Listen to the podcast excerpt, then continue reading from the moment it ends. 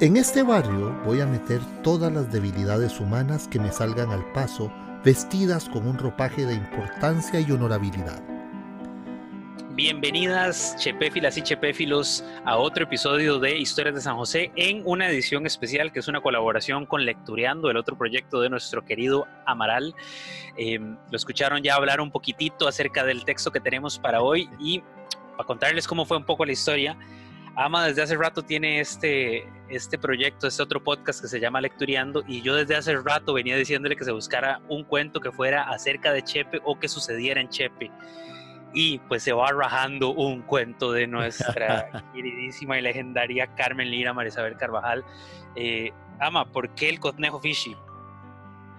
Bueno, este, todos, o no sé si todos lo saben, Carmen Lira, María Isabel Carvajal, era vecina de San José del barrio Amón. Este, un barrio eh, que, como ya hemos mencionado en algunos de los episodios de los podcasts, este, eh, se caracterizaba por ser la, zona de residencia de la crema innata de la oligarquía costarricense, ¿verdad? Y siendo Carmen Lira, Carvajal, más bien de izquierdas y, teniendo pues sus posturas sociales tan definidas, eh, para ella era eh, como observar una, una, como salir de, paseo a un parque nacional a ver especies exóticas, ¿verdad? Entonces, Carmen Lira observó la fauna y flora más representativa de su barrio Amón y decidió convertirla en este barrio ficticio llamado el barrio Conejo Fishy. Eh, que como van a escuchar a continuación, tiene sus orígenes en los apellidos de dos ilustres familias que se mezclaron y mezclaron y volvieron a mezclar como los peces en el río que beben y beben y vuelven a beber. Así que este, es una historia alucinante que nos describe muy bien a la aristocracia, oligarquía costarricense del San José de eh, finales de los 800, principios muy tempranos de los 900 y que curiosamente tiene muchísima vigencia. Traten de encontrar retratados en personajes de nuestra actualidad a estas caricaturas de persona que nos trae Carmen Lira en el barrio Cotnejo Fishy. me da mucha risa que lo describa así porque, eh, bueno, hoy investigando para, para esto me encontré un artículo de Ronald Rivera, Rivera que se llama Carmen Lira, dos puntos, un tabú. Y en, una, en una de las partes donde habla de Conejo Fishy, eh, lo, lo cuenta como un texto realista y naturalista. Y, y sí, más como describir la fauna tal cual. Eh, y con una satírica, bueno, es como una sátira pues impecable.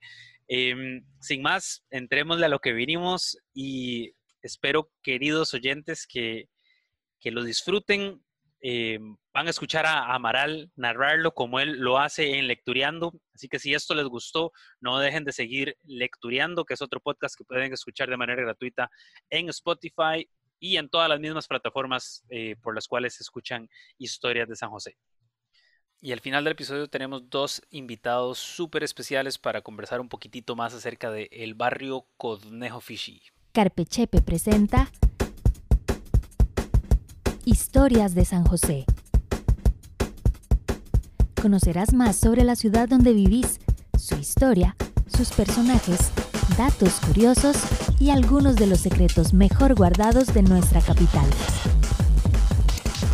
Historias de San José, una producción de Carpechepe. El barrio Codnejo Fishy. 1. El barrio.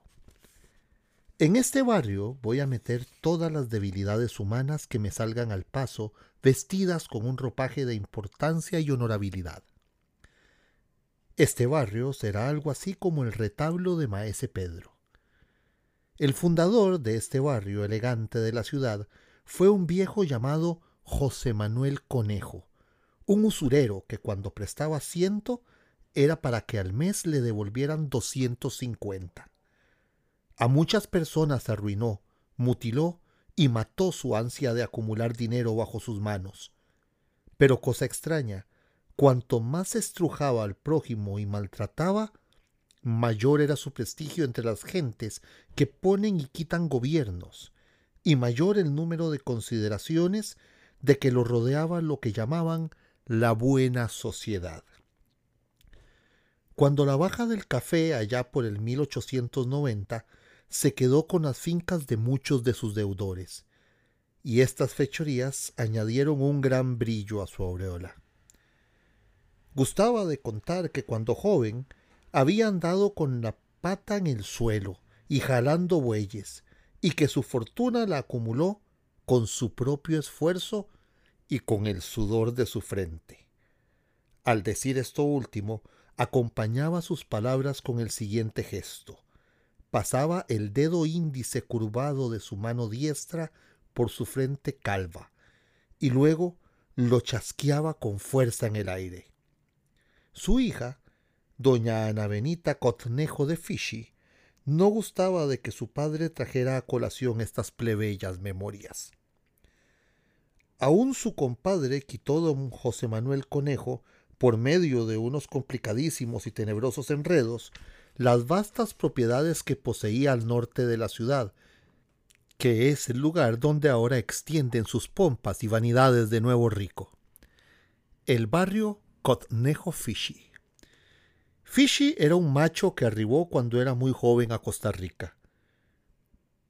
Inglés, yankee, nunca hemos sabido con seguridad cuál fue su patria.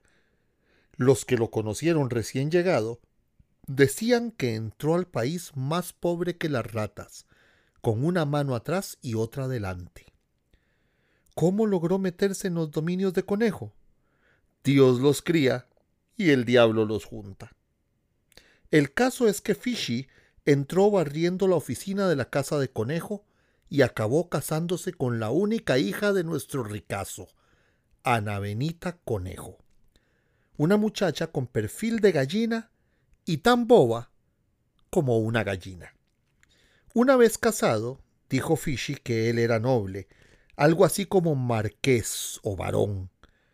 Se fabricó un árbol genealógico, Habló de sus abuelos en un castillo, no recordamos si en Escocia o en el país de Gales, y de repente apareció en marcos, vajilla y papel de escribir el escudo de la familia, que los entendidos en heráldica describían así.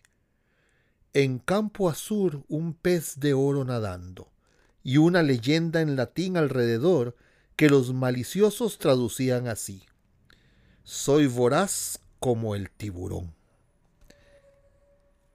Del matrimonio nacieron cuatro hijos, dos varones y dos mujeres, que salieron al extranjero y vieron mundo, lo cual disimuló algo la bobaliconada de estas acaudaladas criaturas. Ellos se casaron con señoritas de la llamada alta sociedad, y ella con jóvenes también de la alta sociedad, ¿Qué importaba lo desteñido de las figuras y la tontería que anidaba en los lóbulos cerebrales de hermanos y hermanas si detrás de ellos se extendían valiosos cafetales, millones en bancos extranjeros y títulos, acciones, etcétera, etcétera? El dinero, los viajes al extranjero, los enlaces y las nuevas relaciones con gente encopetada hicieron creer a los hijos de Mr. Jorge Fishy y doña Ana Benita Conejo, que habían ascendido hasta el cucurucho de la escala zoológica, y de aquí el invento de no llamarse más Fishy Conejo. Eso de conejo les parecía sumamente plebeyo. Como no era posible suprimirlo, tuvieron una feliz ocurrencia de darle un aire inglés, y así le metieron una T y una H después de la primera sílaba y se armaron un cotnejo que daba gusto.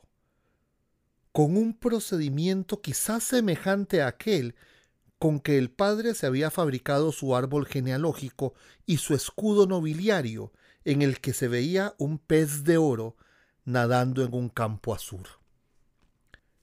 Gracias a esas dos letras, embutidas con todo desparpajo en el plebeyo vocablo, quedó el apellido con una apariencia de inglés aristocrático, Coznejo. Los terrenos robados por el viejo conejo a su compadre se dividieron en lotes que fueron bien vendidos a familias escogidas. Se trataba de hacer un barrio aristocrático, de gente decente, es decir, que creía tener sangre azul en las venas. La parte noroeste la dedicó la familia Fishy Cotnejo a levantar mansiones para alquilar a los diplomáticos. En su tontería, creían que los diplomáticos son siempre personas decentes. El barrio se llamó Cotnejo Fishy, un barrio bonito al que siempre los chauffeurs llevaban a los turistas americanos. Casas rodeadas de jardines, unas con aire colonial, techos de barro, ventanas con rejas coladas y unos farolitos en la puerta. Otras con columnas, banquillas y fuentes de azulejos traídos de Cuba o de España. Garaje, hall, arcos y demás serviles imitaciones arquitectónicas de otros climas que en nada toman en cuenta ni nuestro paisaje ni nuestro ambiente. Como el entomólogo armado de lentes, pinzas, frascos con cianuro y yeso o con alcohol, etc., se va a cazar insectos y observarlos. Así nosotros vamos al barrio Cotnejo Fishy a examinar la forma y los hechos de las gentes distinguidas de un centro aristocrático ubicado en Costa Rica, un paisecito de Centroamérica de medio millón de habitantes que tiene mucho de Tarasín y los vamos a examinar sin pasión, como el entomólogo podría examinar comegenes, moscas, alacranes, mariposas, avispas, hormigas, cucarachas, arañas, etc., a pesar de la sangre azul que creen corre por sus venas y de la importancia que les puede dar el dinero. 2. La boda Castro Coznejo. Entre dos de las familias del aristocrático barrio se sucedieron inocentes intrigas para concertar una boda.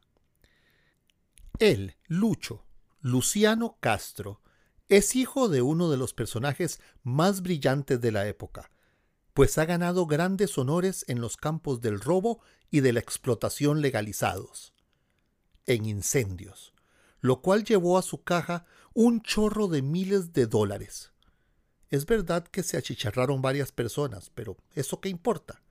También ha contrabandeado y como explotador de café ha ganado millones año tras año, mientras pagaba jornales miserables a sus peones.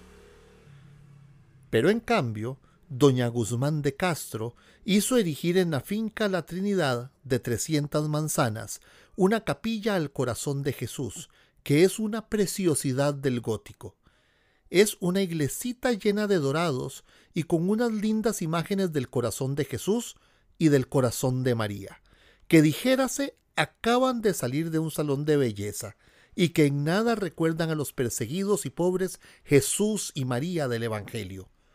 Además, en el centro de los patios del beneficio de la misma finca, la piadosa señora mandó colocar un Cristo Rey de mármol en actitud de bendecir todo aquello con su diestra, en la cual no se ve el hueco que dejara el clavo que horadó su mano de revolucionario enemigo de los fariseos.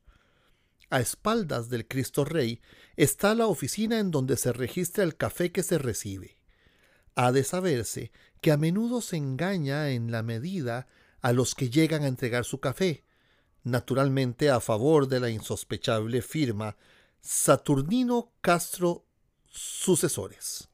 Además, la casa proporciona a los peones casa, plátanos y leña una vez por semana. Les paga de modo que tengan lo necesario para no morir de hambre. Y en Nochebuena reparten entre los peones cortes de zarazas baratas, camisas y pantalones de partida y muñequitas de apeseta entre los niños de los trabajadores. Por todas estas razones, Los peones creen que don Saturnino es un buen patrón y la familia entera tiene seguridad de que a la hora de la muerte la entrada en la gloria de Dios no se presentará como el hueco de la aguja del Evangelio, sino amplio como la sabana. La esposa de don Saturnino es una señora que juega y bebe. El chofer de la casa cuenta que a doña Lolita solo el plebeyo ron le gusta. Una aberración de persona distinguida. Eso sí, todo el mundo en el barrio finge ignorar los vicios de la honorable matrona. A veces, muy en la intimidad, comentan estas debilidades de doña Lolita, con más o menos malicia, según la inteligencia de los críticos. Don Saturnino y doña Lolita son padres de dos hijos, un hombre y una mujer, ambos considerados como magníficos partidos en lo tocante a matrimonio. Solo Lucho tiene tres autos, de los cuales el que menos vale es una cuñita monísima Packard, y lo de los tres autos es visto como una aureola por las niñas casaderas de buena familia y las niñas aspirantes a figurar entre la alta sociedad. Estuvo varios años en Europa, estudiando para disfrutar de las rapiñas de su padre, y volvió agotado, cínico, con 24 años y la misma tendencia a las bebidas alcohólicas de su madre. Ella, Cristinita Codnejo, es también un magnífico partido, su padre, el banquero Arnoldo Cotnejo Jiménez, maniobró en una ocasión con tal inteligencia que hizo quebrar un banco que se llevó una gran cantidad de ahorros de pequeños burgueses económicos, y él se ganó millones en la maniobra. Contribuyó a la consumación de varios empréstitos que dejaron al país muy comprometido. Tuvo que ver en cien negocios oscuros y hediondos, todo lo cual le valió en una ocasión la candidatura para la presidencia de la República. Cuando Lucho regresó de Europa de estudiar para parásito honorable de la sociedad, las familias Cotnejo Jiménez y Castro Guzmán movieron los hilos necesarios para concertar el matrimonio entre Lucho y Cristinita, a lo cual se prestaron ambos jóvenes. Cristinita Cotnejo recordaba a su abuela doña Anita Codnejo de Fichi en lo del perfil de gallina y en lo boba que era. Pero su herencia y la frescura de una juventud rodeada de lujo la nimbaban de prestancia.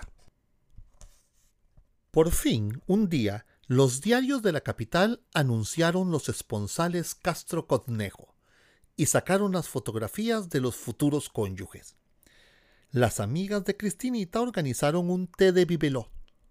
Una de las organizadoras era una de las señoritas más pobres del barrio y la organizadora oficial de todos los tés de lino, de rosas, de bibelot, que se dedicaban a las doncellas que se iban a desposar. Parece que se cogía el dinero que sobraba de la contribución y que la pequeña rapiña le ayudaba a confeccionarse alguna tolit o a comprarse un sombrerito o un par de guantes.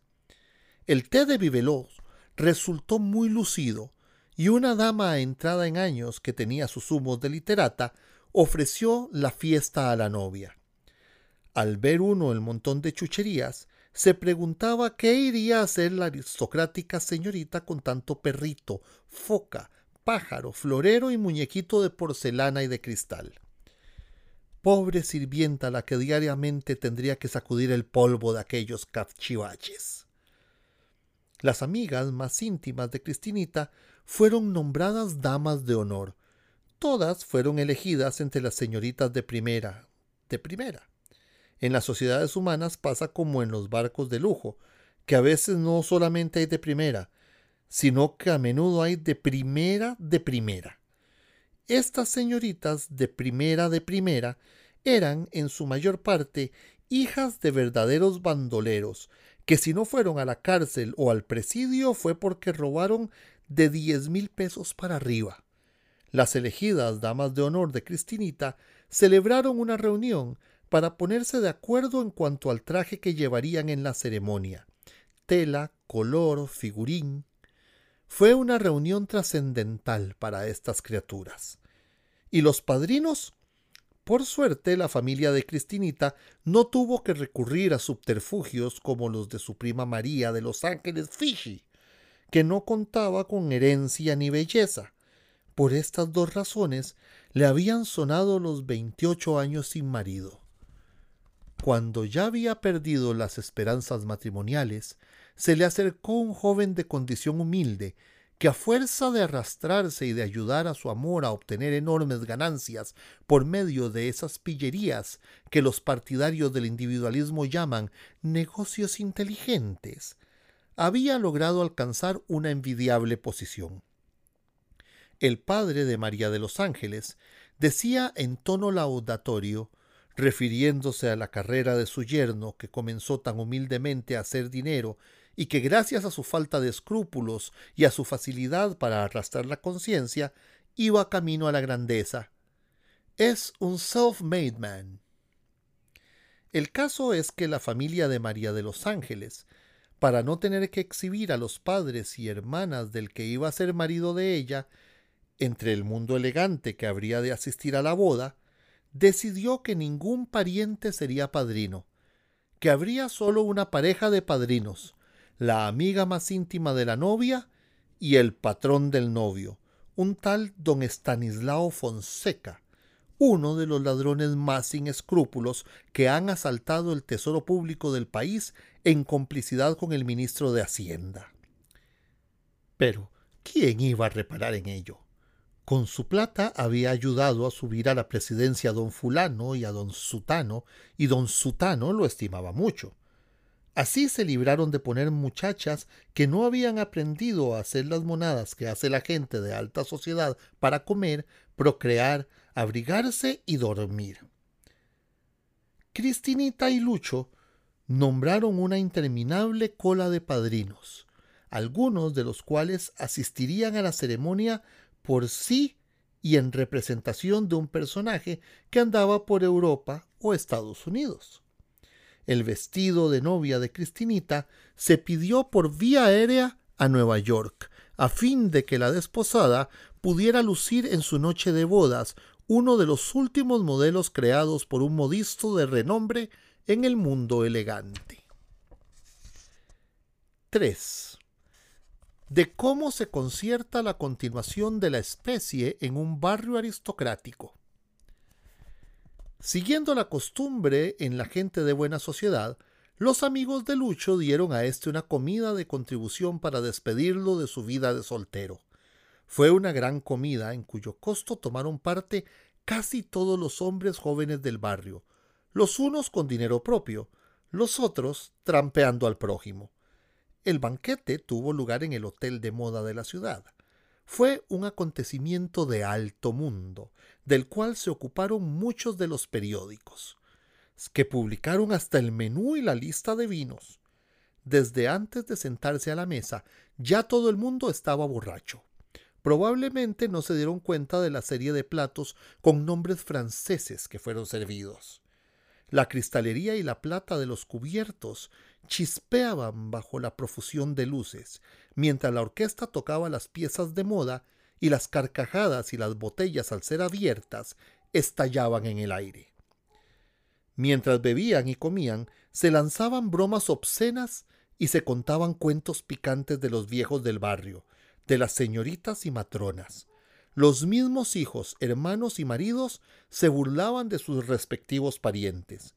Había derroche de cinismo elegante, lleno de buen gusto.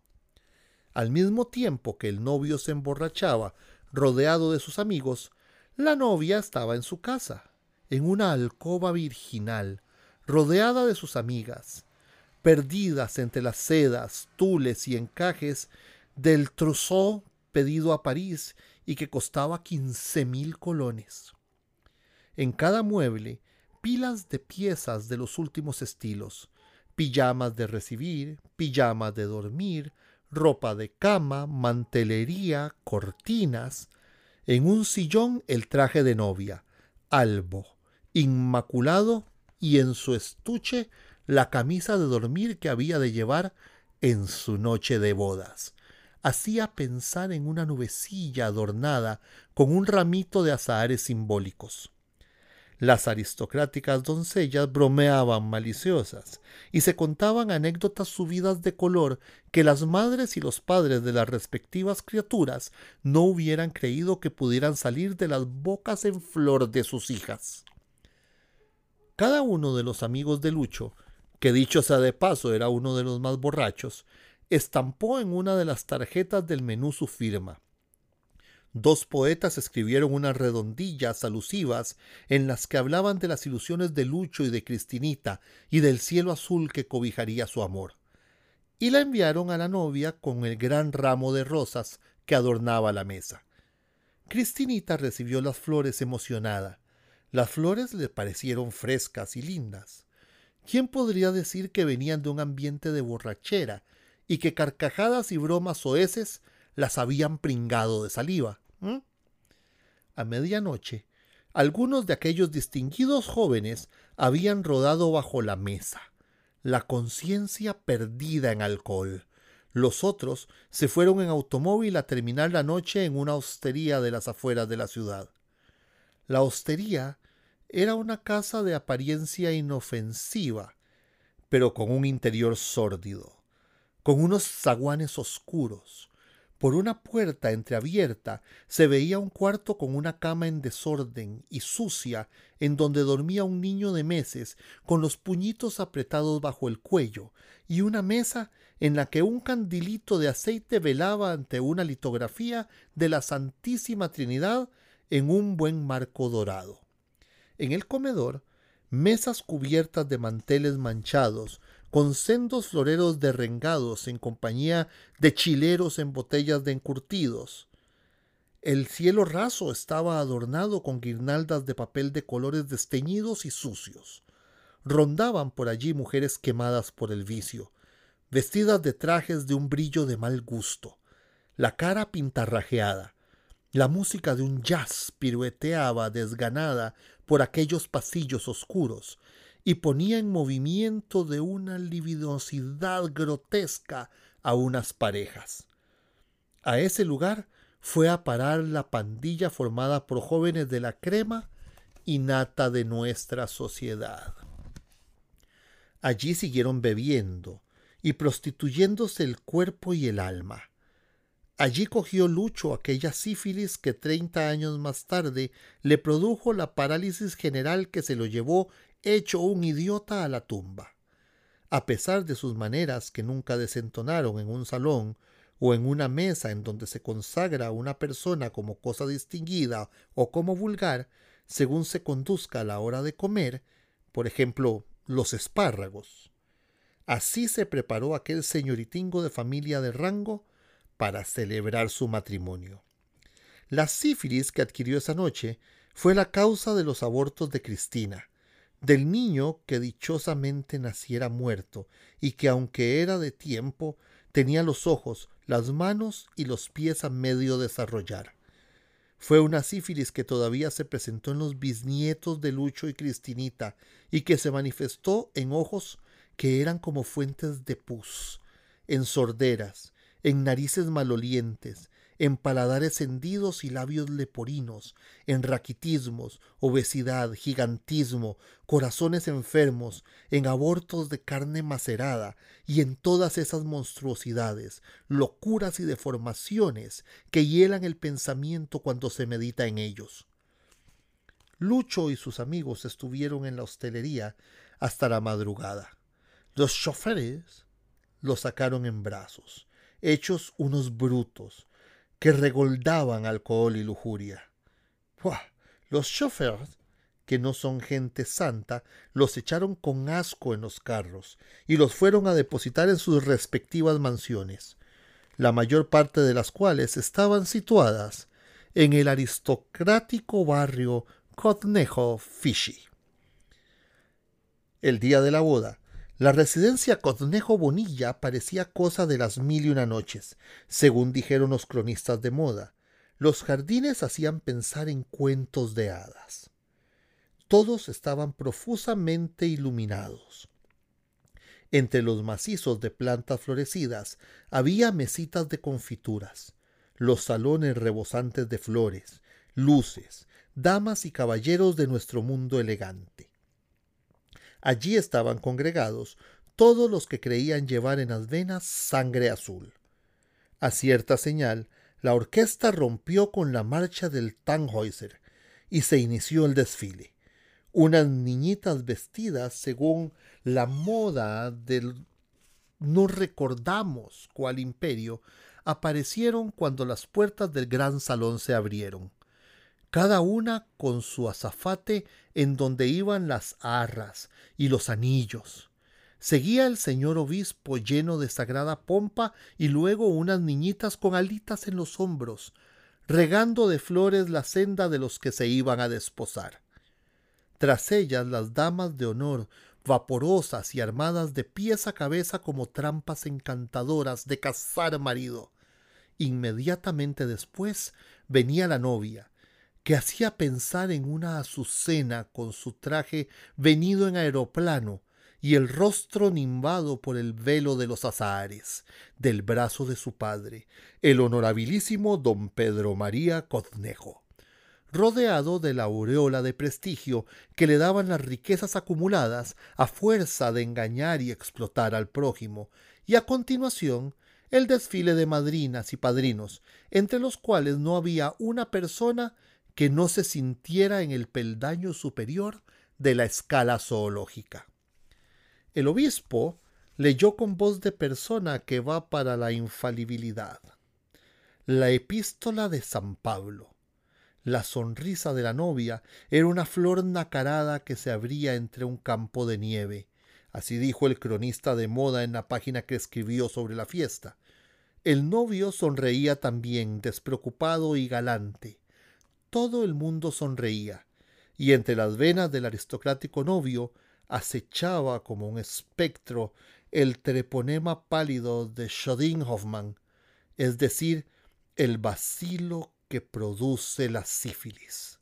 Y ante los nuevos cónyuges se abría el camino que espera todo matrimonio del corte de los que se verifican en el barrio Cotnejo Fishy. Vivir en una casa en donde el servicio mantiene todo limpio y los azulejos brillantes, si es que hay azulejos, y los bibeló sin polvo. Conversaciones femeninas sobre el honor de las otras mujeres y sobre la infidelidad de los maridos. Conversaciones masculinas sobre política burguesa y sobre negocios. Comentarios alrededor del último enfermo que se fue a operar a Panamá o a Rochester, donde los hermanos Mayo. En las mañanas, bañarse en las piscinas de moda, jugar tenis, test, automóvil, artistas de Hollywood, de noche jugar bridge, bailes de fantasía infantiles y otros entretenimientos por el estilo. Los diarios ocuparon varias columnas en la crónica de la fiesta con la lista de padrinos de damas de, honor, de regalos, etc.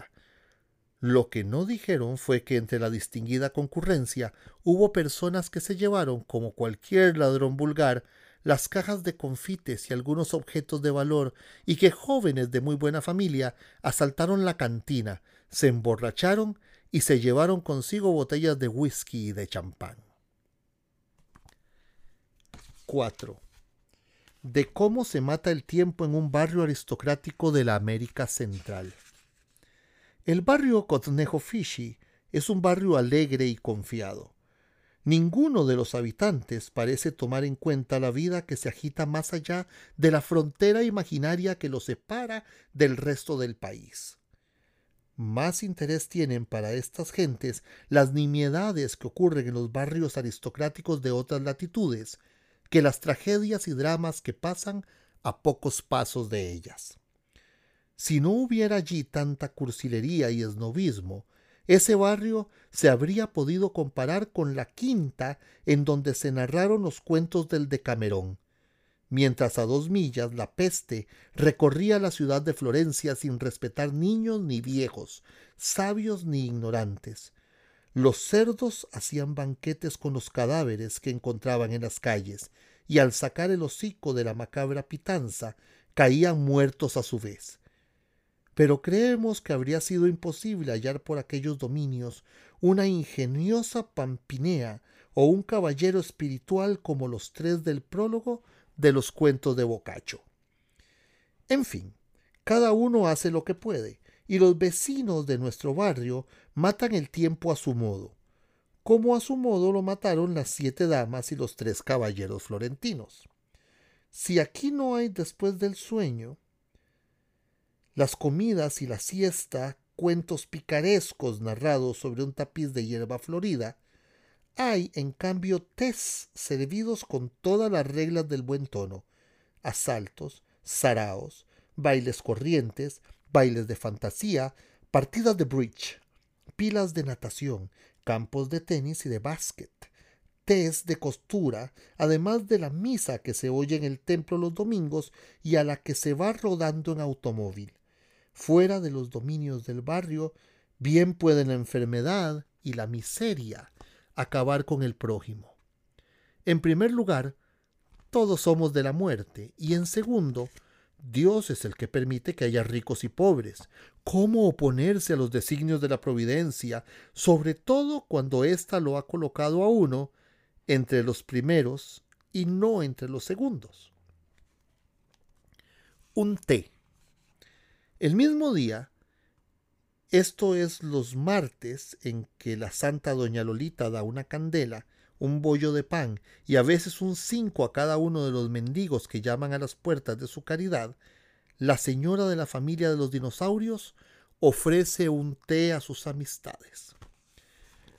Como los códigos del buen tono aseguran que no hay nada que revele más la distinción y exquisito gusto de una ama de casa que un té servido, esta señora se esmera siempre en pasar por una dama distinguida ante los ojos de sus huéspedes. En cambio, no le importa un comino la opinión que sus criados puedan tener de ella, y la verdad es que éstos no la tienen por dama distinguida. Lo curioso es que cuando ella ha creído quedar mejor con sus convidados, hay señoras de esas que están al corriente de cuanta innovación se introduzca en las distracciones de las millonarias yankees o de las estrellas de Hollywood, que salen murmurando porque puso tapetitos de encaje cuando ahora se usan bordados, o viceversa. Y esta señora que no se preocupa de si la cocinera y la de adentro o el muchacho de mandados les atrasa el sueldo hasta dos meses, que les rebaja el escaso sueldo cuando quiebran alguna pieza de vajilla y que los trata como si fuera un águila, y ellos unos míseros gusanillos, es la misma que sigue al pie de la letra los consejos que ha leído en las revistas acerca de las reglas que se deben tener en cuenta para todo lo que se refiere a tomar el té como una persona de buen gusto. También procura imitar a fulanita y a sutanita que han estado en París tomando el té con la condesa y la marquesa cual. Y así la mantelería de lino es bordada y calada a mano con todo primor la porcelana auténtica del Japón. Ella misma la compró en una tienda de japoneses en Panamá. El servicio es de plata, los platoncitos y canastitas para dulce de cristal tallado, y los floreros y jardineras verdaderas joyas de cristal y plata. Sabe que la tetera debe colocarse a la derecha de la persona que sirve el té, y las tazas y platos a la izquierda, y que las asas deben quedar vueltas hacia la persona que sirve, etcétera, etcétera. Si la pudiera ver su madre, que de Dios goce, cuán contenta se pondría. Cabalmente, esas cosas eran las que la difunta deseaba para su hija. Ahora la señora ha dispuesto que el té se tome en el vasto hall y cuando el carrito con el servicio hace su entrada en la gran pieza llena de invitados, se podría quedar bien con ella, diciéndole que aquello recuerda las entradas triunfales de los emperadores en Roma. En tal momento el servilismo distinguido de esta mujer anhela echar mil manos para quedar bien con cada uno de sus distinguidos convidados. Es en la parte superior del carrito el servicio de té y en la parte inferior las bandejas con los queques Sobre el tapete, violetas o pétalos de rosa con artístico descuido, y por doquier, sándwiches, frutas azucaradas, rosas en las jardineras colocadas de un modo que la señora y las hijas han juzgado lleno de arte, ramitas de espárrago, quequitos y palabras y gestos rebosantes de almibarada cortesía. La radio deja oír los valses o foxes a la moda de cualquier estación transmisora, y entre la música el, murmullo de la animada conversación. Con frecuencia se formaban bandos entre los invitados. Hoy es el bando de las personas que han viajado a Europa y el de los que no han viajado a Europa. Otro día, el de los que han ido a Europa y el de los que han ido a los Estados Unidos. Este martes hay un grupo de los que han sufrido una operación quirúrgica y el de los que han sido operados en Rochester por los hermanos Mayo y aquel de los que han sido operados en Panamá por el doctor Herrick. ¿A qué decir que en las controversias que se arman, las personas que apenas han sido operadas en una de nuestras humildes clínicas no se atreven a abrir la boca y se sienten humilladas?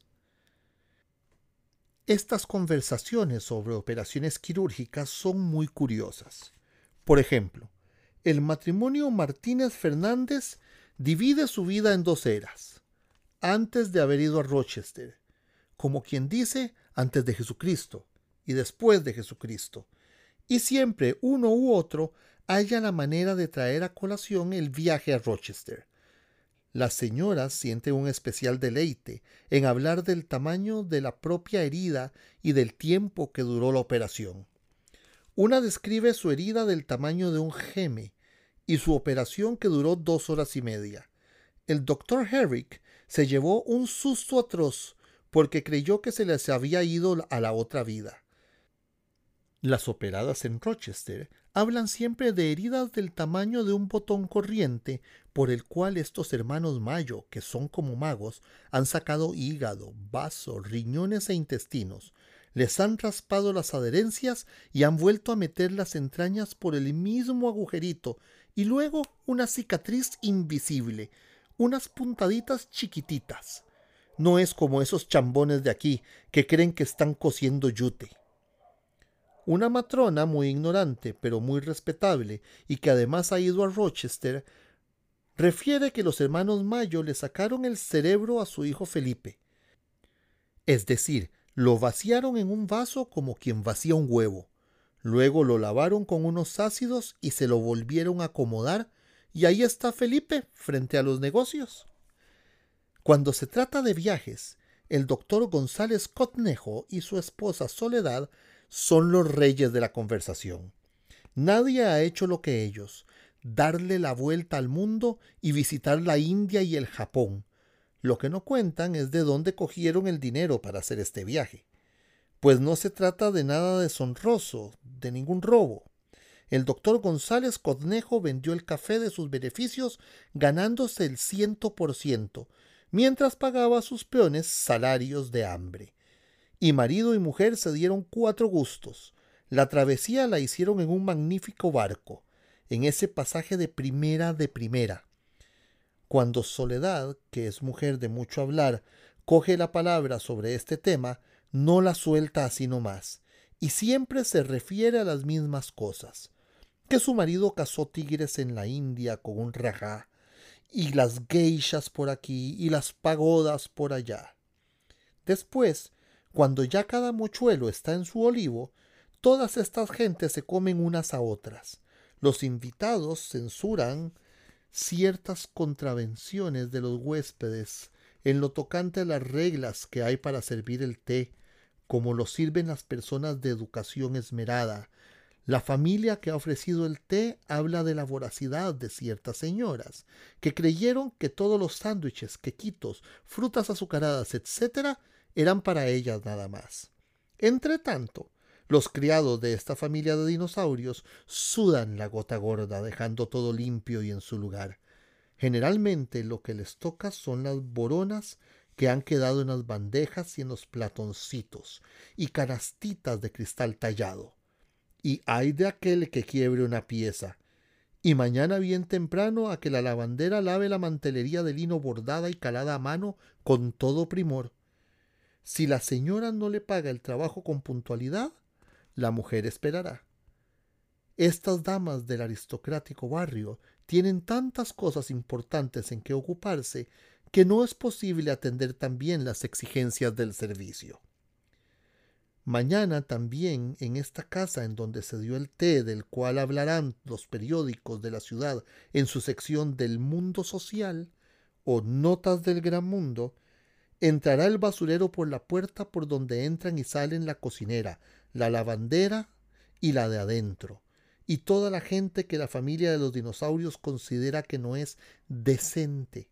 Y el hombre se llevará en su carro las basuras y suciedades, que quedan en una casa aristocrática después de una fiesta a la que han concurrido solamente personas distinguidas. 5. Siluetas. Es una pareja sin hijos riquísima. Ambos son bajitos, regordetes, de aspecto ordinario, a pesar de la sangre azul que corre por sus venas y de los frecuentes viajes que han hecho a Europa y a los Estados Unidos. Varias veces han ido a Roma y el Papa les ha echado su bendición.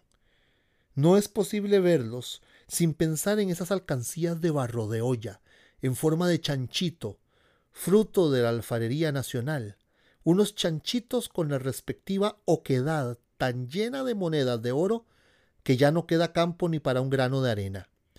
Los dos son bisnietos del viejo José Manuel Conejo.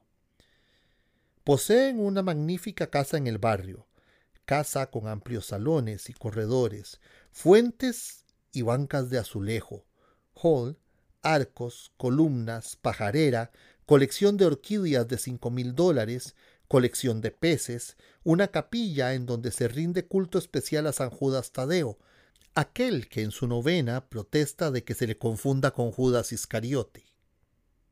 Un jardín con plantas extrañas, la tierra de cuyos arriates ha sido traída expresamente de no sé dónde y cernida.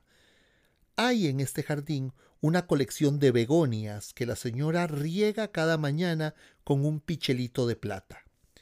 La señora reparte su tiempo entre el culto a los santos, su amistad con el señor obispo, las flores y los perros. El marido comparte con ella la afición a los perros. A él le ha llegado un perro danés que vale como cuatro mil colones, y a ella uno de esos perritos chinos que ahora están de moda entre las damas snob o entre las damas anormales o solteras. Animalillo por el que diera quinientos dólares. El candanés y el pequinés han ganado un gran montón de medallas en las exposiciones de perros. El danés se llama Raleigh.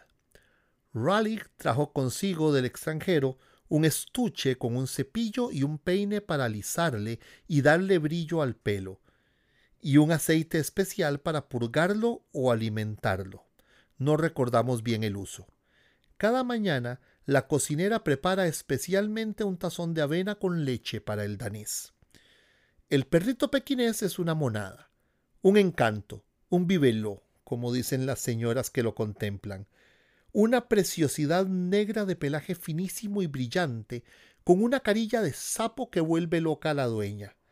Cuando Bombón está echado en un sofá o sobre un almohadón con los ojillos saltones reluciendo entre el brillo de la piel, las damas suelen prorrumpir en pequeños gritos de admiración histérica y le hablan como le hablan las madres a los niños consentidos y lo besan. Todos los días pasa el carrito de los dulces helados.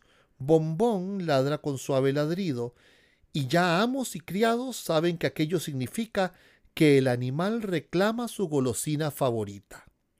Agustín, el negro encargado de Bombón, y el vendedor de helados saben también que a Bombón solo le gustan los de fresa en canastilla de pasta de barquillo.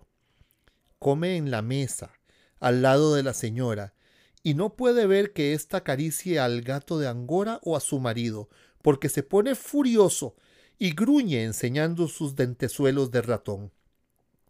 A menudo marido y mujer representan la escena delante de las visitas para que éstas gocen con los celos del perro. Entre los deberes de Agustín el Negro está el de sacar a Bombón todas las mañanas de paseo.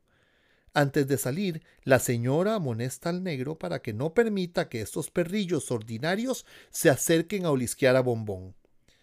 Cada mañana, entre nueve y diez, los vecinos del barrio pueden gozar del espectáculo que presentan Agustín y Bombón aquel bien vestido, echado para atrás, el rostro y los zapatos despidiendo reflejos al sol, en la diestra un extremo de la correa finísima a la que va atado bombón, sonando su cascabelito de oro y moviendo su aristocrático traserito pequinés, que es un gusto.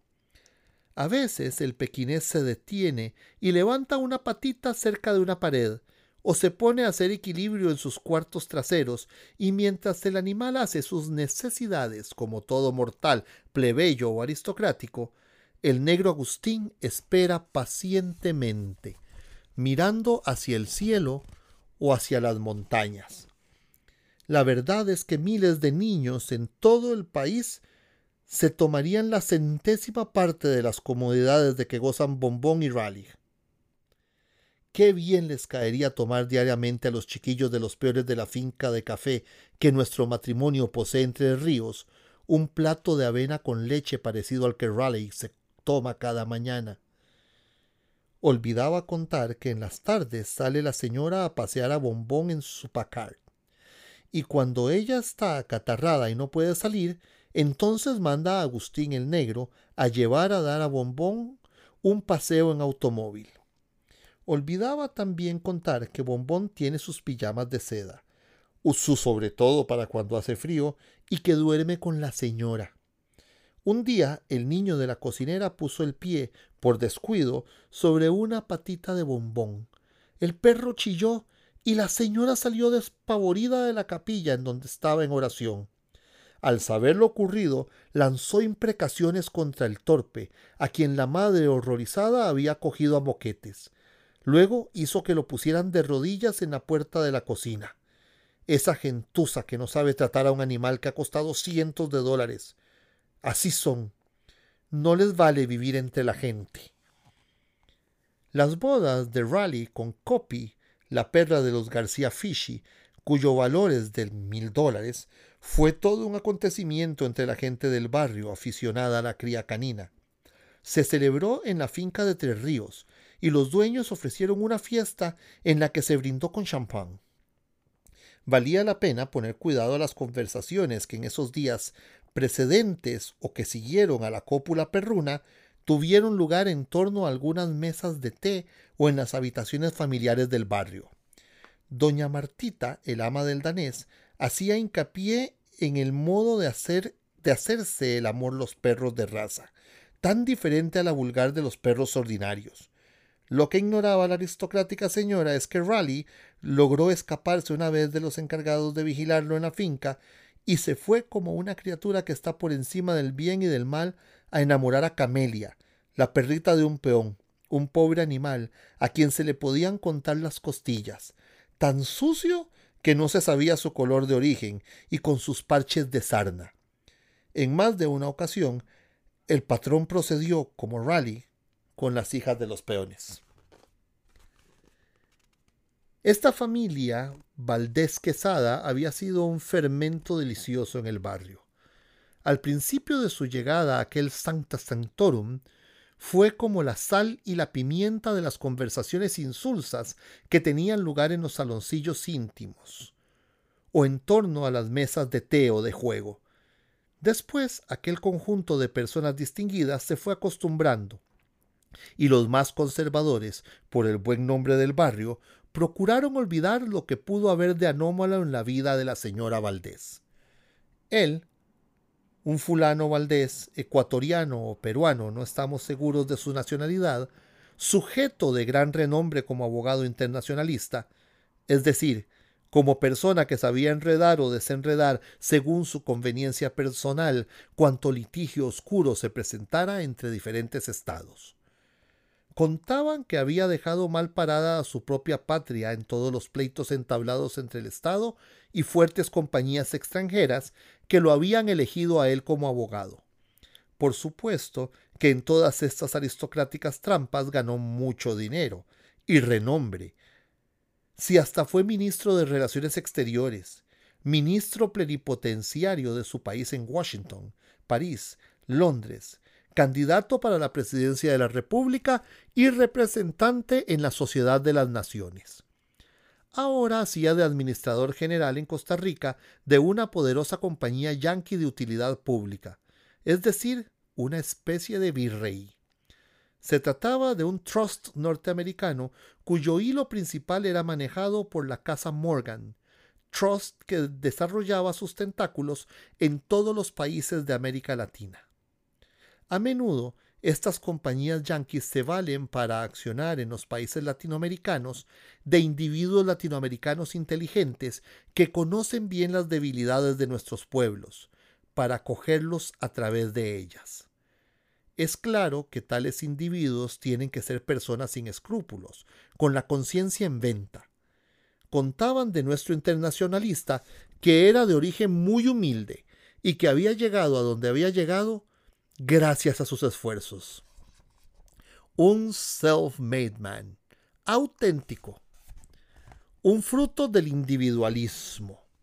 Personas que lo conocieron en Nueva York decían que su esposa, una antillana guapísima, había sido mujer de lo que la gente que se cree buena llaman de la mala vida. Decían también que la hija mayor, una muchachita de unos nueve años, no era hija de Valdés. Cuando el abogado internacionalista trató de venirse a vivir con su familia al barrio, hubo sus conciliábulos, sus idas y venidas y sus hablillas. Fue aquella una época muy interesante para los distinguidos vecinos. No hay nada más suculento para la fantasía que el honor del prójimo. Y Valdés se vino a habitar dentro del tabernáculo, a pesar de su origen humilde, sin árbol genealógico ni escudo a pesar de la vida de su mujer, pues se trataba de vender a la citada compañía, de la cual Valdés era administrador general en Costa Rica, un inmenso latifundio de los herederos de José Manuel Conejo.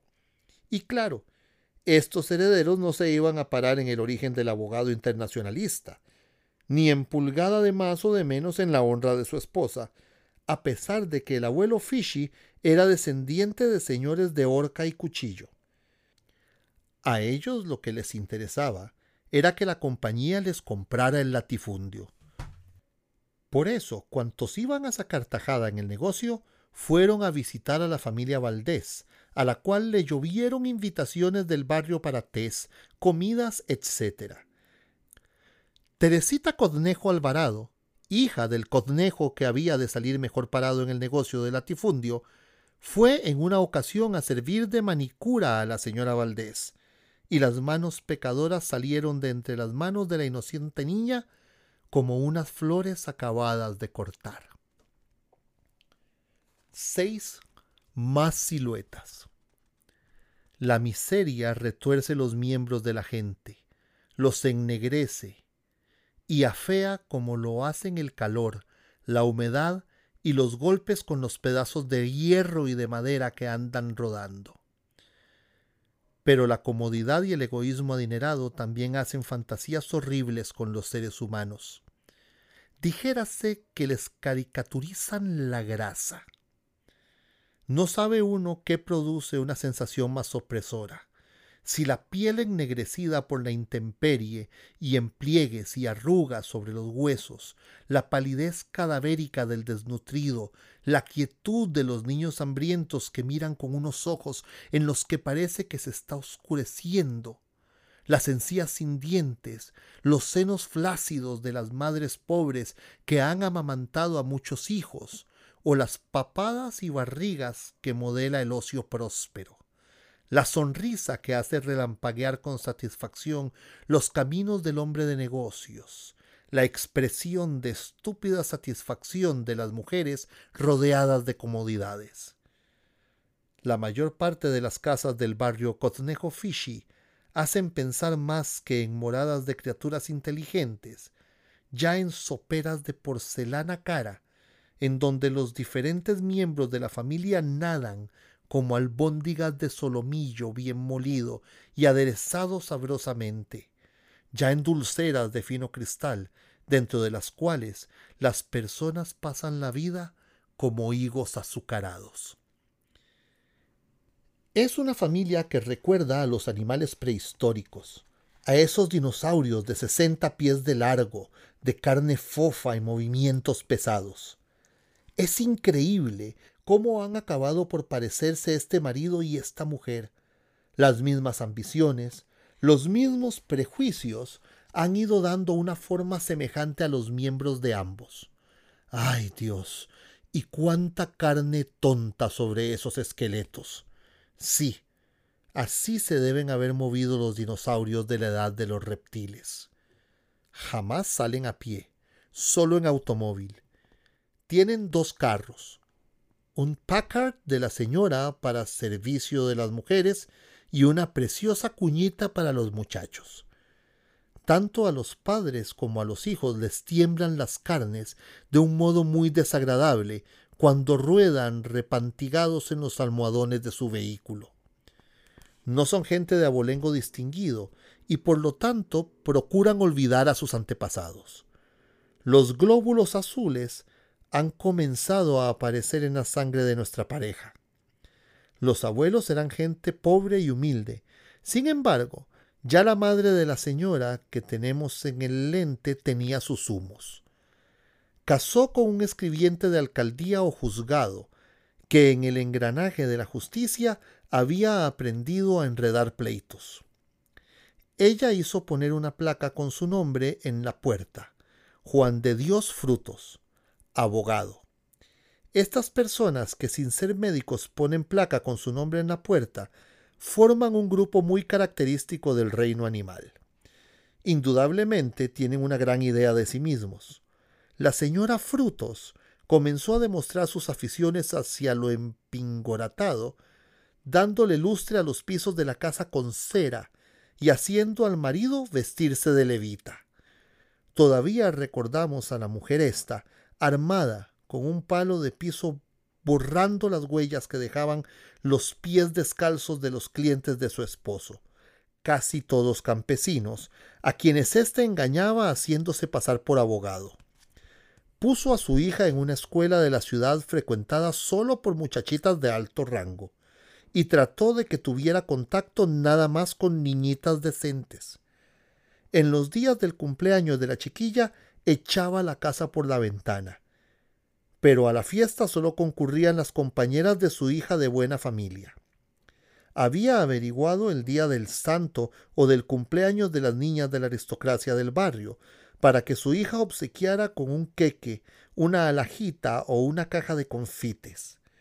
Después ella misma logró ingresar a la Sociedad de San Vicente de Paul y en otras cofradías en donde pudiera ofrecérsele la ocasión de hacer amistades con las damas caritativas de la alta sociedad que por esos medios trataran de comprarse su asiento en la platea celestial.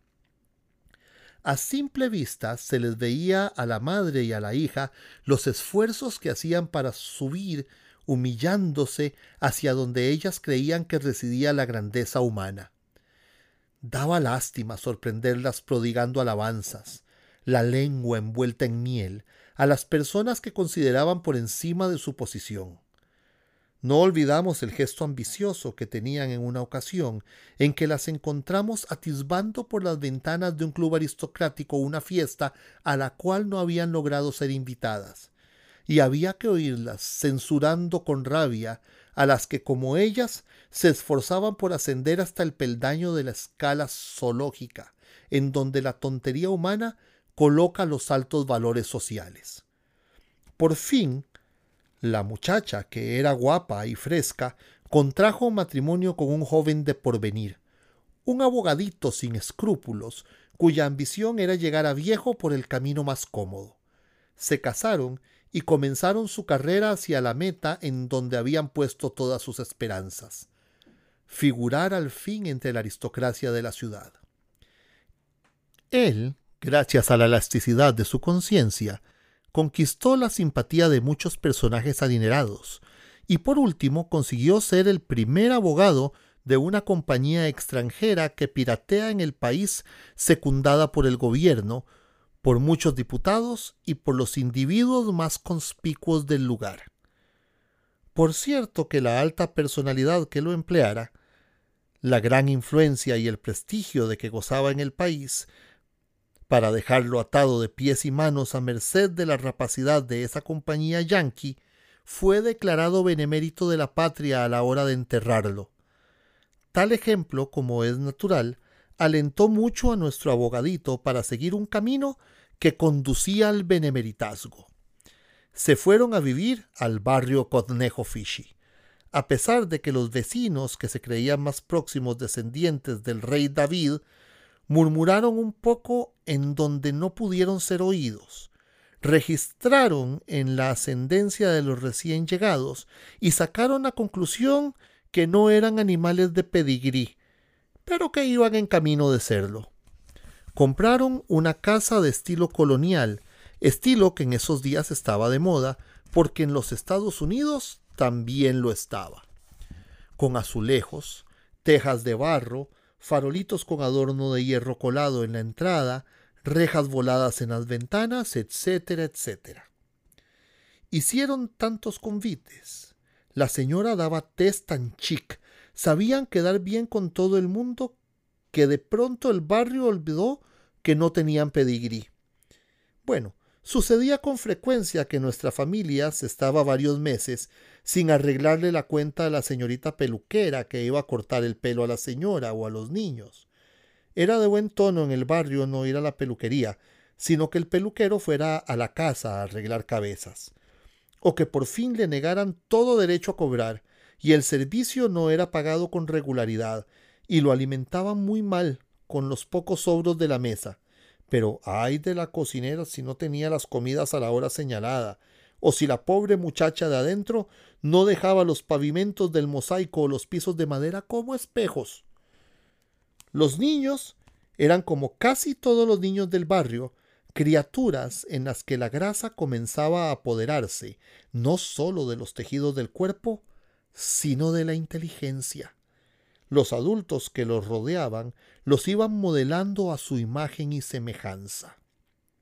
En general, los niños del barrio Codnejo Fishi hacían pensar lo mismo que los jóvenes y los viejos en las figuras de los dibujos de Gros el caricaturista de la burguesía alemana. Cuando uno mira a los niños hijos de los vecinos del barrio Cotnejo Fishi, siente un escalofrío producido por el otro extremo del sentimiento que lo escalofría también cuando está en presencia de los niños harapientos, que se confunden con los terrones de los caminos. Es hermana de la dueña de Bombón, una viuda riquísima, muy entrada en carnes, que posee una papada estrambótica y un seno muy desarrollado, que podría servir de escritorio en caso de apuro, y que constituye la mortificación de su dueña, que ha visto en ello siempre motivo de tentación. Cuando muera dejará su fortuna a no sé qué iglesia. Entre tanto, hace espléndidos regalos a los templos y al señor obispo. Las hebillas de oro que el ilustre prelado luce en unas zapatillas son un regalo de ella. Hay dos ventanales magníficos en una iglesia que también son un presente de esta buena señora. Una Santa Lucía con un traje color violeta y un Platón en las manos con los ojos que se sacó para ofrecerlos al tirano hereje a quien inquietaba la belleza de sus pupilas, y en otro ventanal una Santa Lucía o una Santa Águeda, no recordamos bien, con los senos en una bandeja. Parece que la santa se los cortó con sus propias manos para quitar al, al idólatra que la perseguía un motivo de tentación. Probablemente la donante habría querido hacer lo mismo con los propios. Cada martes, la entrada de la lujosa mansión se veía afectada con la suciedad y los harapos de una multitud de pordioseros. El martes era el día destinado por la señora para repartir limosna. Les daba un bollo de pan y una candela. La señora compraba las candelas al por mayor para este menester.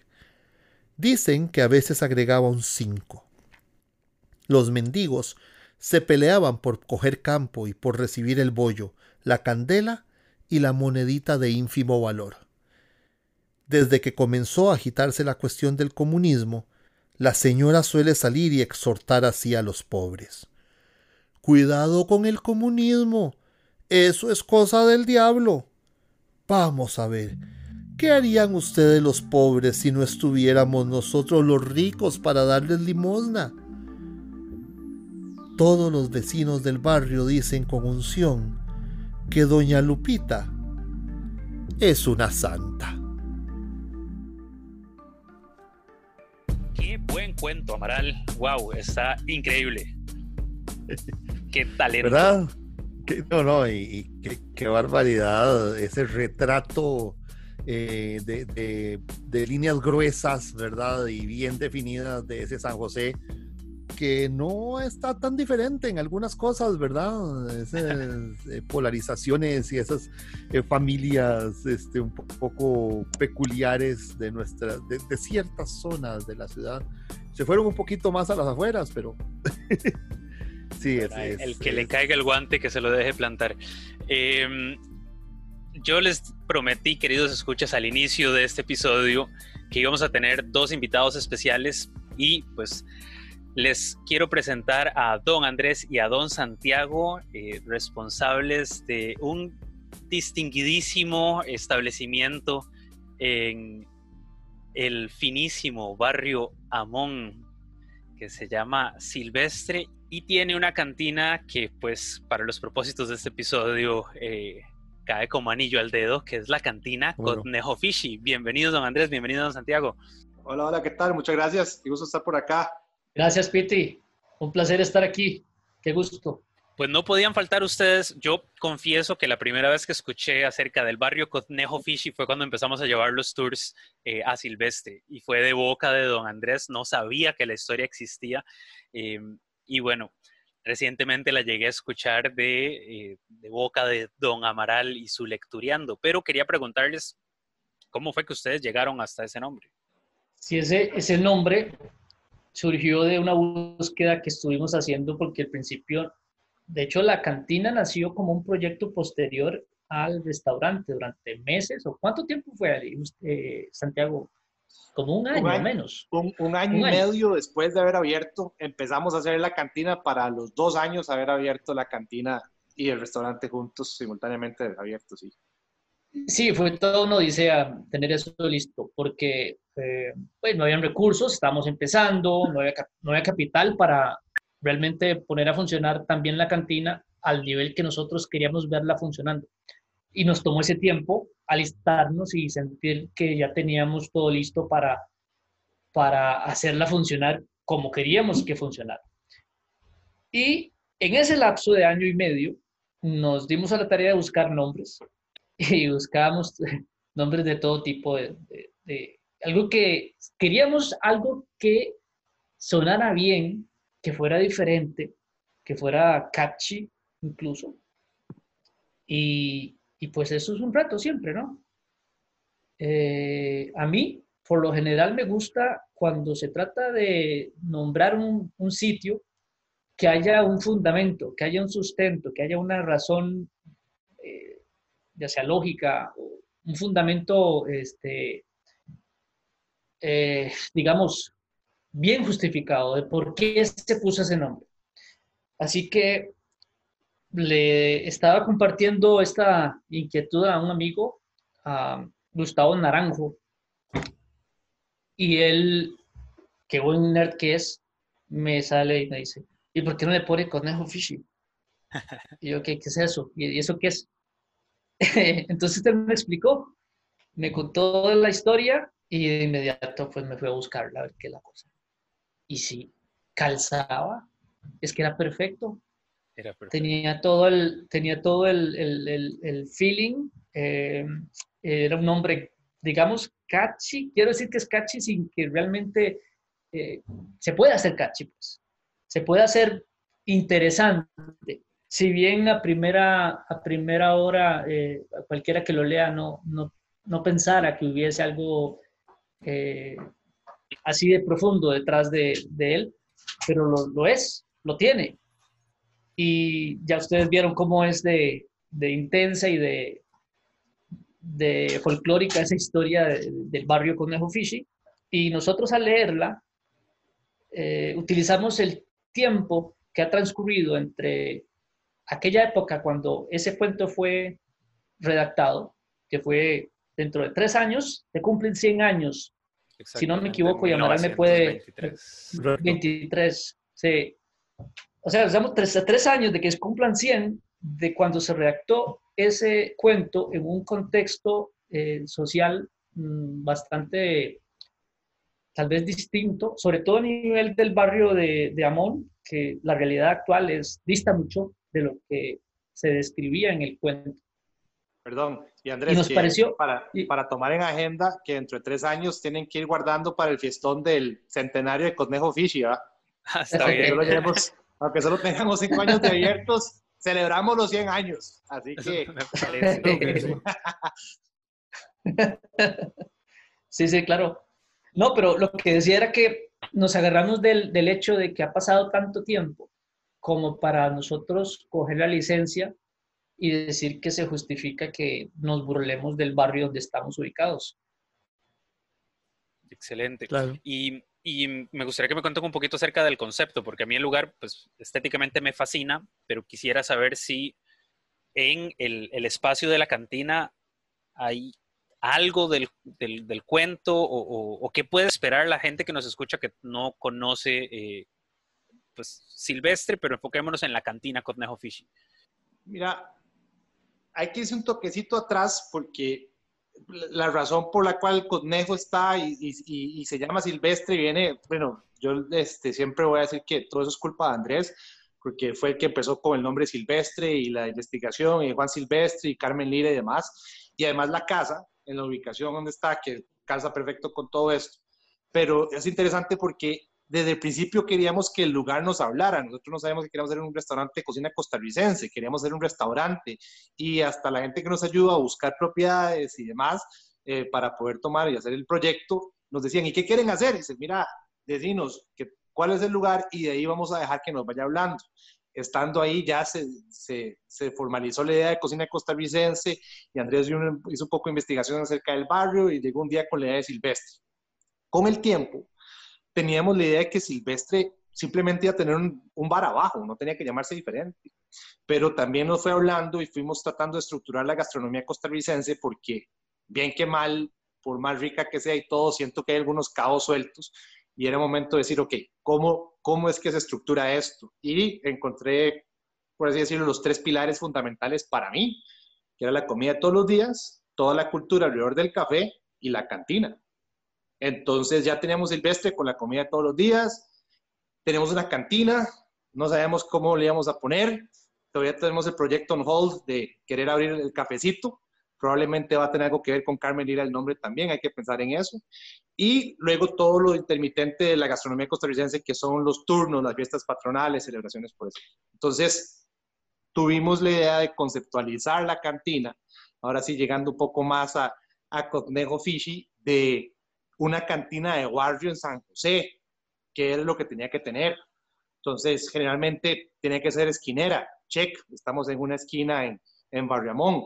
Tenía que tener, o era normal que tuviera una pulpería a la par, entonces hicimos un cuarto donde ponemos productos de productores nacionales y ponemos también piezas de escultura y artistas y demás para compartir ese espacio. Y eh, todavía estamos con el tema del biombo. A ver cómo hacemos para para meter el biombo en el, en, el, en el bar, que eso es parte de una cantina de San José, sin duda, ¿verdad? Sí, claro. Y, y ahí vamos viendo. Y luego, di Cosnejo Fishy, sí, claro, este, la familia Fisher y, y, y Conejo, al unirse, y crearon un, un, personaje que es un conejo pescado, que es la imagen del restaurante, de la cantina, del bar. Y es un conejo con cola de pescado.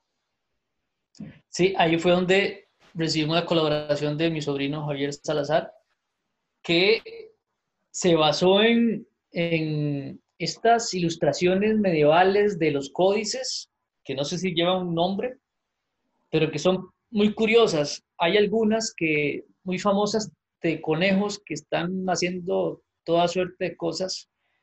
Eh, y en ese tipo de ilustraciones y en otras de, de, de esa calaña, es que mi sobrino se basó para llevar a cabo una ilustración muy bonita que él hizo y que de hecho tenemos como un rótulo afuera donde aparece este conejo que tiene la cola de un pescado.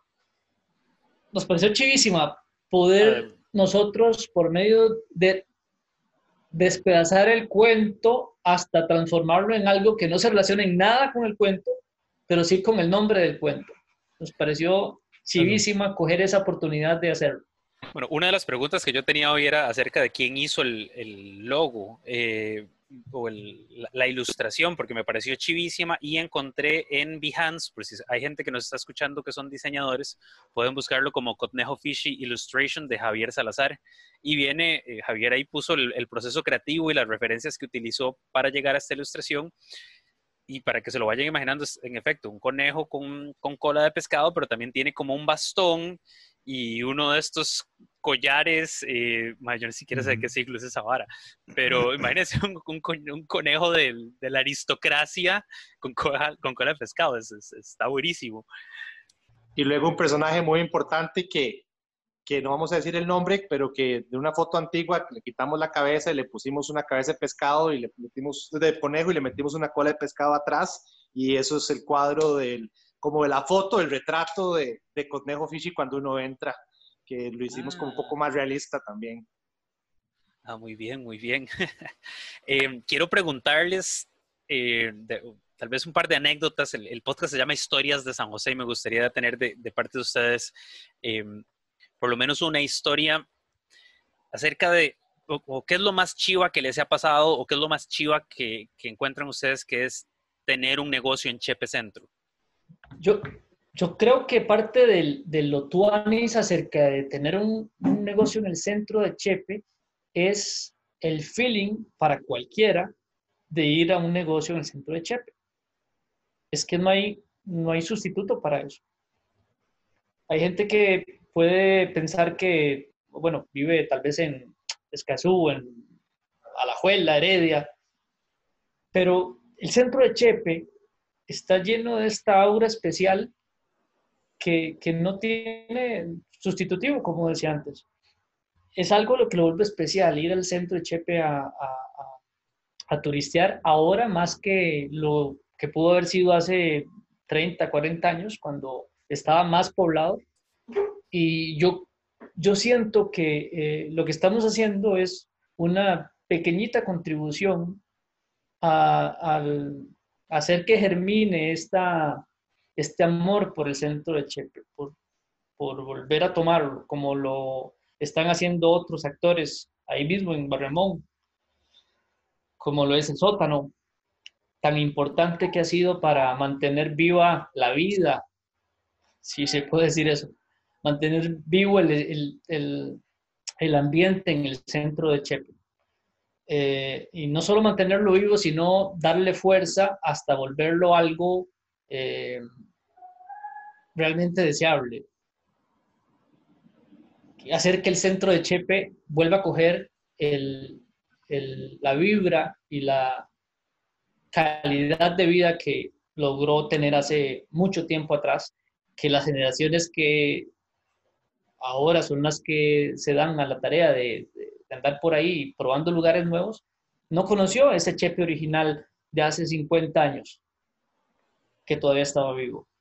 Yo creo que es un momento propicio para que lo volvamos a poner en, como protagonista, como un eh, destino para fiesta, para celebrar, para, para visitar, para turistear de los mismos chepeños, los que, vi, los que vivimos en los suburbios. A, a nivel de, de, anécdota mío, lo, como lo más chiva que, que, que, me pasó tener un negocio en Chepe es que me estereotipó totalmente, me convertí en, en un cliché con patas y la verdad es que dime, cocinero, donde yo trabajara, siempre, digo, eran en ciudades, en diferentes países y demás, y, y, siempre vivía en la ciudad caminando, agarrando buses, tren, lo que fuera para llegar. Y en Costa Rica, no, no era tan normal este, el tema, entonces, por distancias y, y demás. Entonces, decidí un día pasarme a vivir a San José Centro, vendí el carro y me convertí en el típico cocinero que va al mercado en la mañana a desayunar, que corre por el barrio. Bueno, don Amaral y yo nos vimos antes de, de, pandemia en el centro de Chepe. Y... Por el mercado, justamente. Y me en el mercado, ahí fue donde nos topamos. ¿Cierto? Entonces, me, me, me, convertí con una clase de, de personaje San José que andaba siempre por ahí con cosas que no combinan, haciendo que corro y, y luego llego a trabajar al negocio y me pareció, me parece una experiencia riquísima. Y lo que dice Andrés, eso de reactivar y demás, somos un vivo ejemplo de, de cómo se vive eso, de estar en Chepe Centro, no sé si ahorita escucharon, está el camión de la basura, todo el mundo pegando gritos y pasan los carros y, y tiene, tiene su feeling, tiene su encanto, una casa antigua en Barriamón, lindísima, el barrio, los vecinos, todo, o sea, yo creo que tiene, a mí me parece que es, que es hasta mágico, entonces eso es sido como lo más chuzo, convertirme en un cocinero así cliché de San José. Muy bien. Eh, no, y yo quiero sobre todo agradecerles porque es este tipo de actividad comercial la que mantiene el barrio vivo, como decía don Andrés, seguro, atrae otro tipo de clientela eh, nocturna, para decirlo así, eh, y que mejora, que mejora el espacio para no, que ese es el tipo de comercio nocturno que sí nos gusta, ¿no? Ah, quiero decir. Oh, right, right, right. Em, y entonces sí, agradecerles porque no solamente ese es el tipo de comercio que preserva el patrimonio y, lo muestra como parte de su atractivo, sino que eh, pues genera otro flujo de, gente en las noches. Em, esto lo estamos grabando, eh, no sé cuándo usted, querido escucha, estará escuchando esto en el futuro eh, próximo, pero esto lo estamos grabando a inicios de octubre de 2020 y en este momento, Silvestre y la cantina Conejo Fishy se encuentran temporalmente cerrados, pero próximos de reapertura. ¿Es así? Correcto. correcto, sí. Estamos por abrir eh, próxima semana y vamos a tirar la, la, casa por la ventana en lo que a talento culinario se refiere. Vamos a hacer hasta lo imposible por, por hacer algo realmente digno de que ustedes nos visiten. Ya me metió presión. Ya por sí lo era. Ahí está. Públicamente. Vaya, vaya cocina, Santiago. Póvale. Em, para la gente que nos escucha, ¿cómo los pueden encontrar y seguir eh, las, las, informaciones acerca de esta próxima reapertura? Instagram, Rest, Silvestre, también arroba Conejo Fishy en Instagram, igualmente en Facebook. Eh, Andrés, ¿te, ¿te acuerdas el teléfono del restaurante? y el fax también. 20, 22 21 24 65 sería. Excelente. 22 21, el número de serie del centro de San José, por excelencia. Yo, hashtag yo me acuerdo, Piti, cuando los números no tenían tantos, tantos prefijos, cuando eran solo seis dígitos en los números de teléfono, ¿verdad? Y el 22 y el 21 eran los, los eh, números de, de serie de San José. Mi teléfono de crianza, de cuando yo era niño, era el 22 26 32 y había gente que tenía el 21, tan, tan. Entonces, esos dos primeros teléfonos, eh, sí, sí, sí, fíjate que sí, pero y, y, y, ya no eran de llamada a la operadora. Este, pero eh, es curioso porque se preserva el 22, el 21, son en números de serie del centro de San José. Dato curioso en las historias de San José, ¿verdad? Y eh, recuerdo todo el alboroto que se hizo en los 80s cuando se agregó un séptimo dígito. Entonces empezaba todo a hacer el 221, ta, ta, ta. Y ahora que tenemos 8, y quién sabe en cuántos iremos a parar, pero eh, ahí vamos. Eso fue en los 90. Creo que fue como el 94, si no me equivoco, 93. Yo solo estoy feliz de que conforme metieron dígitos, quitaron los de disco. Así. Eh, ha, haber sido alrededor del 93 porque yo estaba en la U cuando, cuando pasó el alboroto del cambio de dígitos y sí, y yo ya en el 95 ya no estaba, entonces como 93, 94, sí. Bueno, em, reitero mi agradecimiento para con todos ustedes por sacar este ratito para conversar eh, con nosotros. Eh, gracias a las personas que nos están escuchando por estar interesados en las historias de San José y un poco de su folclore y cultura literaria. Agradezco especialmente a don Amaral y Lectureando. No se olviden de seguirlo eh, para que se sigan otros de las historias que, que Amaral nos regala. no sé si quieren ustedes dar unas palabras de cierre, don Santiago. Que algo que no explicamos porque hey, ahorita hay tanto bar y tanta cuestión y por aquello y que, de que, ¿verdad? ¿Qué es lo que se puede encontrar en la cantina?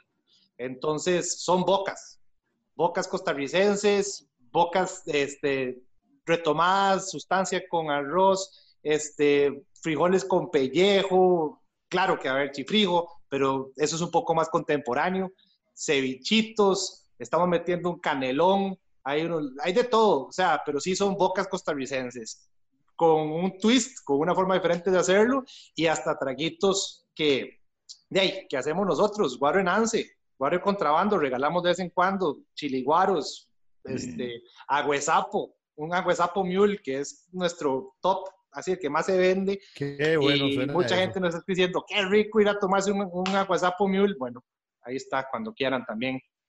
Excelente, muchísimas gracias. Don Andrés. No, muchas gracias a ustedes por darle luz a estas historias, a Amaral, por, por en serio acercar eh, este tipo de narraciones a, las nuevas generaciones que no las conocemos. Somos una minoría los que eh, entendemos que este tipo de historias existen y usted está haciendo algo realmente valioso. Eh, Marcos, el, podcast tuyo, como te lo dije antes de que comenzáramos, eh, te felicito, está genial lo que estás haciendo. Eh, es un brete realmente encomiable. Muchas gracias por, por hacerlo. Gracias por escucharlo y gracias por compartir en esta edición especial de Historias de San José y Lectureando. Y pues la voz que han escuchado por la mayoría de este episodio, me gustaría que sea la voz de cierre para este episodio. Don Amaral, take it away. Bueno, pues eh, gracias, Piti, por, por, esta oportunidad de hacer este crossover de, podcast. Eh, sabes que eh, yo apoyo mil por mil lo que es la promoción de la cultura y de la actividad en, en mi pueblo, en mi barrio, en San José, donde crecí y no me he movido prácticamente en, en los años de vida que tengo. Y entonces, pues, eh, para mí es un, placer siempre que podemos participar de las historias de San José y con ese esfuerzo que venimos haciendo eh, ya por bastantes semanas lectureando, pues la idea es abrir, abrirle las boquillas, ya hablábamos de cantina, de, la curiosidad eh, por la literatura a la gente. Al final de cuentas, como usamos de, lema, que no es original, no es un lema muy viejo, eres vivir. Así que los invito a que leamos y que compartamos sobre San José, pero también sobre el resto del mundo. Muchas gracias por habernos invitado. Historias de San José, una producción de Carpechepe.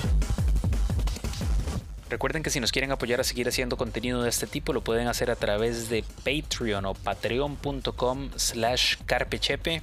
Pueden aportar a partir de 4 dólares en adelante y eso nos ayuda a seguir dedicándole tiempo a este proyecto y poder pagar nuestras cuentas, por supuesto. Si en este momento no pueden apoyar, porque está duro por todo lado, yo sé, lo mejor que pueden hacer por el programa es compartirlo para que cada vez más personas se enteren que acá estamos compartiendo historias de Chepe con una birra en mano. También les quiero contar que Amarales tiene todavía otro proyecto chiquillo más ocupado. ¿ah? Es Ubieta el Musical, es un proyecto transmedia chivísima, así que si lo quieren buscar en redes sociales, Ubieta el Musical en Instagram, Ubieta Musical en Facebook. Y si les interesa la obra de Carmen Lira, no se pierdan las lecturas teatralizadas que hacen de los cuentos de esta gran autora costarricense. Gracias por escucharnos, hasta la próxima. Salud.